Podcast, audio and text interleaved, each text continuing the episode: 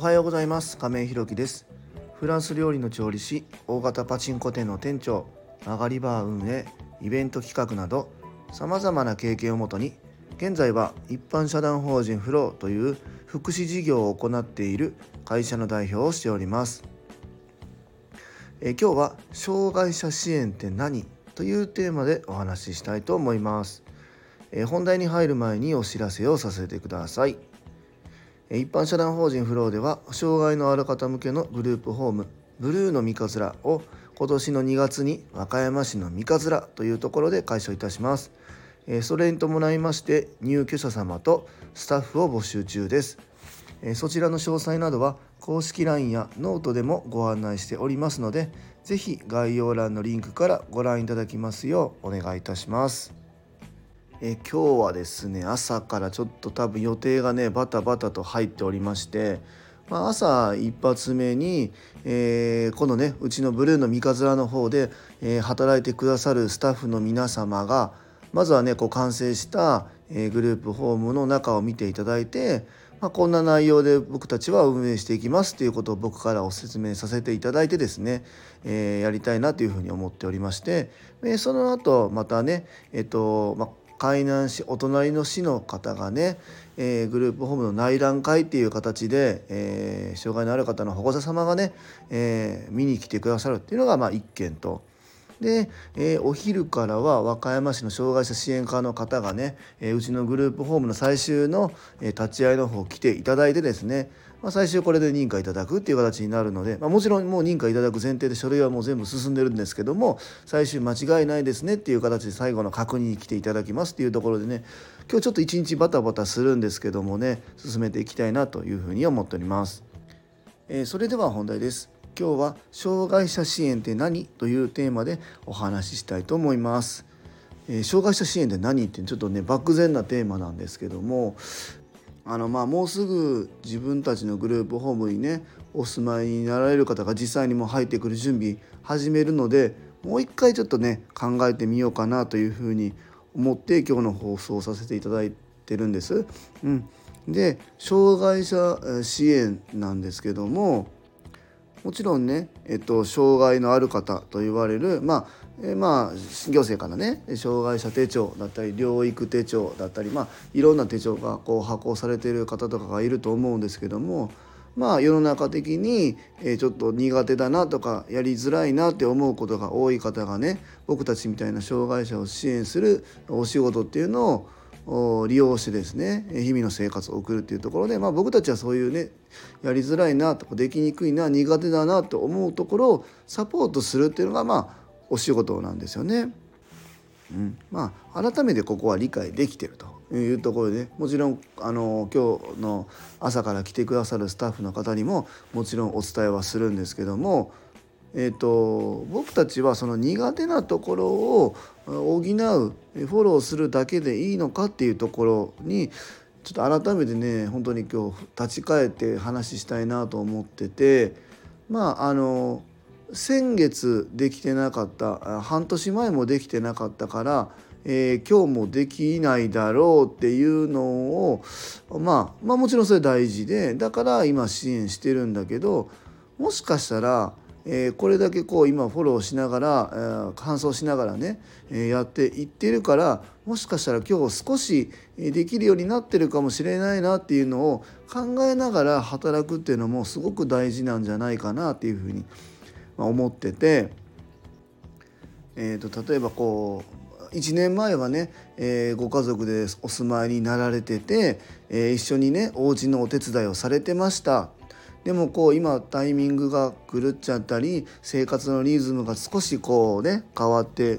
うんとそういうお手伝いができることが少なくなって今ほとんどしなくなったんですみたいな方が例えばグループホームに入居されるってなった時にもちろんできないところは僕たちがフォローするっていうのはこう続けていくんですけど過去できてたことだったらもしかしたら今声かけをずっとこうやっていけばできるようになるんじゃないのかなっていうある意味少しこう疑いを持ちながらもしかしたらできるんじゃないのかなっていうところを、えー、こう働きかけながらやっていくっていうのも一つの支援なんじゃないかなっていうふうに思います。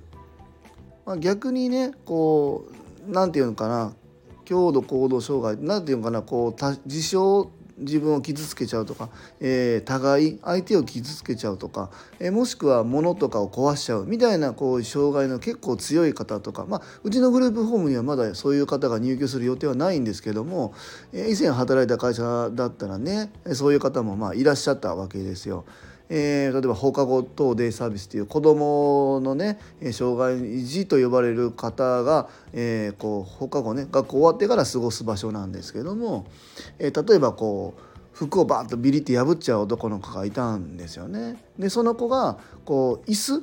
うんえー、事務用の椅子ってこうパイプ椅子になってて座るところがこうビニール状のものでこう覆われてるみたいなね。そういう椅子があって、えー、過去こうその服をまあ破っちゃう子だから椅子もまあえー、同じようにビリって破ったことがまああるんですよね。で、えー、そういうことがあって何回も何回も椅子のシートの張り替えみたいなのをやってるんで、えー、僕も入社した時になんでこれ椅子のシートの色みんな違うんだろうと思ったら聞いてみたら、え、そういう経緯があったというのがあって、え、今は椅子を破るんで。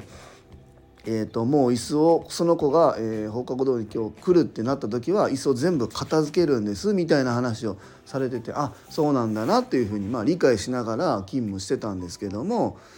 本当にこれまあそれいつの話ですかって言ったらもう何年か前の話だっていうことが、まあ、あって、えー、それ、まあ、何年1年ぐらい前という話だったかな、えー、そういうのがあったんですよね。うんでまあ毎回毎回椅子を片付けてもう椅子がない状態でみんなこうね床にテーブルを置いておやつとか食べたりなんかしながらその子が来る時は過ごしたんですけども、まあ、僕はそ一方でね本当に今でもそうなのかなっていうのをちょっと思ってたんですよ。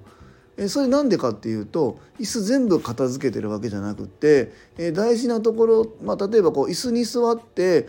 えー、こうかあのえお絵描きしたりとかっていうのが好きな子がいてその子の椅子は置いてあるんですけども、えー、そのビリッと椅子破っちゃう子はその椅子はね破ったりしないんですよ。同じように椅子にビニールをこう巻いてあるようなタイプなんでね、うん、不思議だなと思いながら日々過ごしてたんですけども。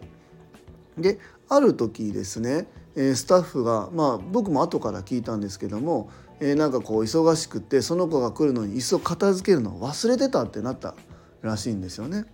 で、えー、そのままその子が来て、えー、そこに入ってきたんですけども一日通してねその椅子のビニールを破ることがなかったんですよね。うん、これもしかしたらたまたまかもしれない。たまたまかもしれないんだけどそういう日が一日あったっていうことってすごく大事でそれやっぱりみんなで共有してなぜあの時半年1年前は破ったのに今破らなかったんだろうもしかしたら次もう一個椅子置いてみても破らないんじゃないかっていうことをみんなで共有して協議して一個ずつ前に進めることがすごく大切だなと思うんです。